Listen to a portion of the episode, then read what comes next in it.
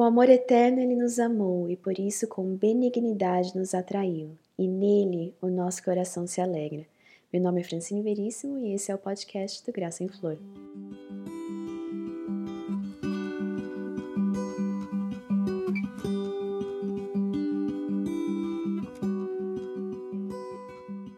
Você já reparou em um escultor enquanto ele esculpe a sua obra? Ele nunca começa pelos detalhes, o nariz, a boca, os olhos. Na verdade, ele começa com um grande bloco de material e pouco a pouco vai moldando as partes maiores, a cabeça, o corpo, as pernas e os braços. Da mesma forma, nós precisamos descobrir quais as grandes prioridades da vida, de forma que as nossas esculturas façam sentido. No capítulo de hoje, nós vamos aprender com a Annie Wortland, autora do livro Formosura Feminina que temos estudado, quais são as três principais prioridades que toda mulher deve ter em sua vida. Eu espero que enquanto a gente estuda o capítulo 2 desse livro, você e eu possamos reorganizar as nossas vidas para que elas tragam mais glória ao nome de Deus. A primeira prioridade que a Anne nos dá é Deus. Eu sei, pode parecer meio vago, teórico, mas pense conosco. Se olharmos para a palavra, a gente vai encontrar em Mateus 6,33 no versículo que nos manda buscar em primeiro lugar o reino de Deus, e todas as outras coisas nos seriam acrescentadas. Dessa forma fica claro que não só na teoria, mas na prática, o Senhor é a nossa grande maior prioridade. Mesmo que tudo se perca, Ele ainda está no topo da lista. Aliás, mesmo que não exista lista, Ele ainda é o primeiro e, na verdade, o único dono das nossas vidas. Precisamos aqui nos esquecer de qualquer outra qualificação que tenhamos, se somos filhas, esposas, mães, funcionárias, chefes, no dia final nós vamos ficar sozinhos diante de Deus. Ele com certeza não vai dizer, ah, eu vou te desculpar por isso ou aquilo porque seu marido não colaborava, ou eu compreendo perfeitamente que você não teve tempo para a palavra por causa do seu trabalho. Ninguém, nem coisa nenhuma pode nos impedir de colocar Deus em primeiro lugar nas nossas vidas. Nem mesmo as coisas boas podem nos afastar dele nossa família, o nosso emprego, as nossas obrigações na igreja, nada disso é bom o suficiente para ser melhor do que Deus e, portanto, não podem tomar o lugar dele. Mas talvez você tenha medo de se entregar tanto assim a Deus, porque isso significa que ele pode fazer o que ele quiser com a sua vida. A Anne nos dá uma ilustração interessante. A rainha Elizabeth I certa vez chamou um homem de seu reino e ordenou que ele fosse cuidar de uma situação do reino fora do país. Ele disse que não podia ir porque tinha negócios para cuidar. A rainha então respondeu: Cuide dos meus negócios e eu cuidarei dos seus.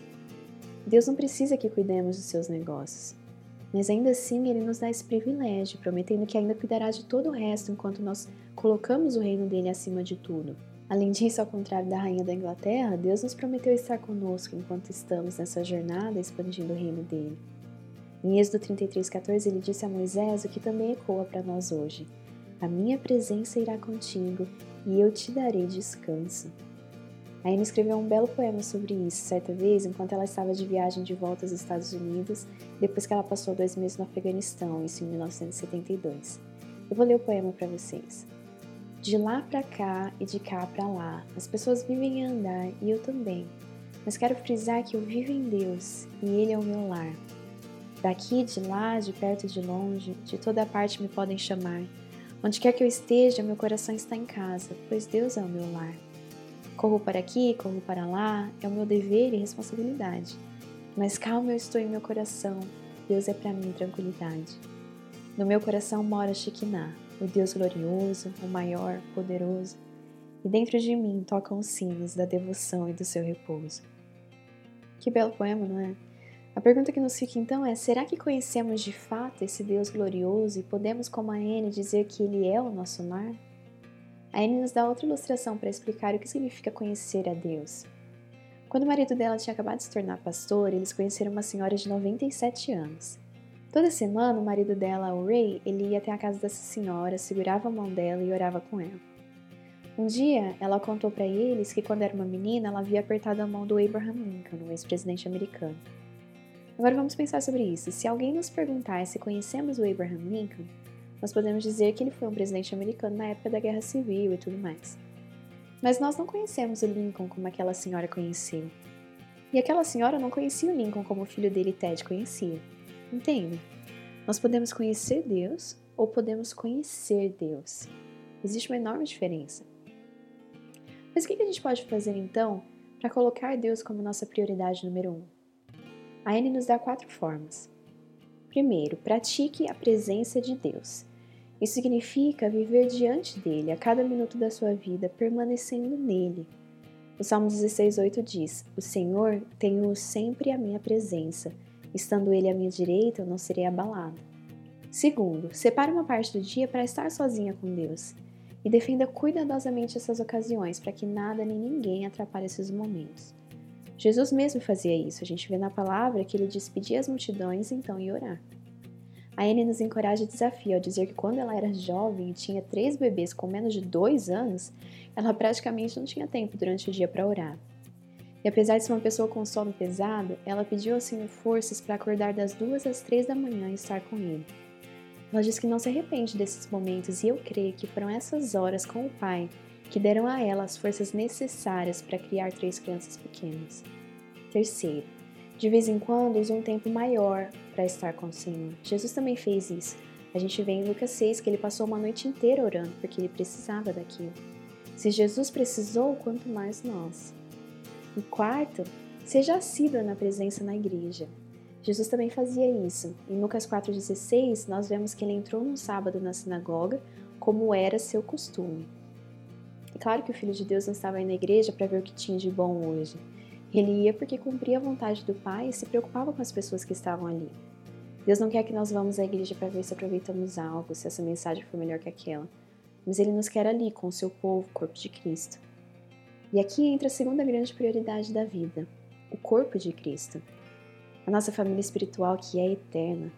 A Anne nos dá uma outra ilustração para nos explicar a questão da família espiritual. Ela diz que certa vez visitou uns amigos que tinham uma cadela que tinha acabado de ter filhotes. Aquela família pequenininha se aninhava num canto na cozinha, e os filhotes imaginavam que o sustento que eles tinham ali não dependia somente da sua mãe, mas principalmente de uma família humana que cuidava deles, que lhes dava abrigo e alimento. Assim é a nossa família carnal e a espiritual. Para sermos frutíferos com a nossa família de sangue, nós precisamos estar juntos e amando a nossa família eterna, que é a nossa real fonte de amor divino, companheirismo e alimento. Ou ao menos deveria ser, porque foi isso que Jesus planejou para a sua igreja. Cumprir isso com certeza vai ser difícil. A igreja é feita de pessoas falhas. Mas quando nós olhamos na Bíblia a igreja primitiva, a gente pode ver como Paulo os amava. E a gente percebe que, apesar das dificuldades e defeitos, nós fomos chamados a amar uns aos outros com um amor profundo. A Anne faz uma bela explicação disso que eu vou ler para vocês. Qualquer que seja a igreja onde Deus a tenha guiado, qualquer que seja a sua família cristã, coloque seu coração junto ao deles. Mantenha a unidade, Cuide deles, interesse-se por eles, ame-os, ajude-os, fortaleça-os em Deus, ensine-os e aprenda deles. E todas as vezes que tiver que se confrontar com uma área dolorosa, vá em frente. A gente precisa se lembrar da importância que Deus deu à unidade da sua igreja. A gente precisa amar nossos irmãos e irmãs em Cristo, não só com palavras, mas em ação. Por fim, a Anne nos apresenta a terceira prioridade: os necessitados e os descrentes. A maior parte de nós pensa que a filantropia e a caridade é algo maravilhoso, mas desde que seja feito por pessoas que a gente considera superiores a nós, né? Mas isso é falso, especialmente dentro do corpo de Cristo. Existe uma quantidade enorme de pessoas ao nosso redor que precisam de ação hoje e precisam que ela venha de nós, porque se não de nós, então de quem? Nas ruas, enquanto estamos no salão de beleza, com a nossa família, no trabalho, na escola. Sempre que alguém estiver em necessidade com problemas, é nossa obrigação como filhos de Deus, agir para ajudá-lo e para compartilhar do Evangelho com ele.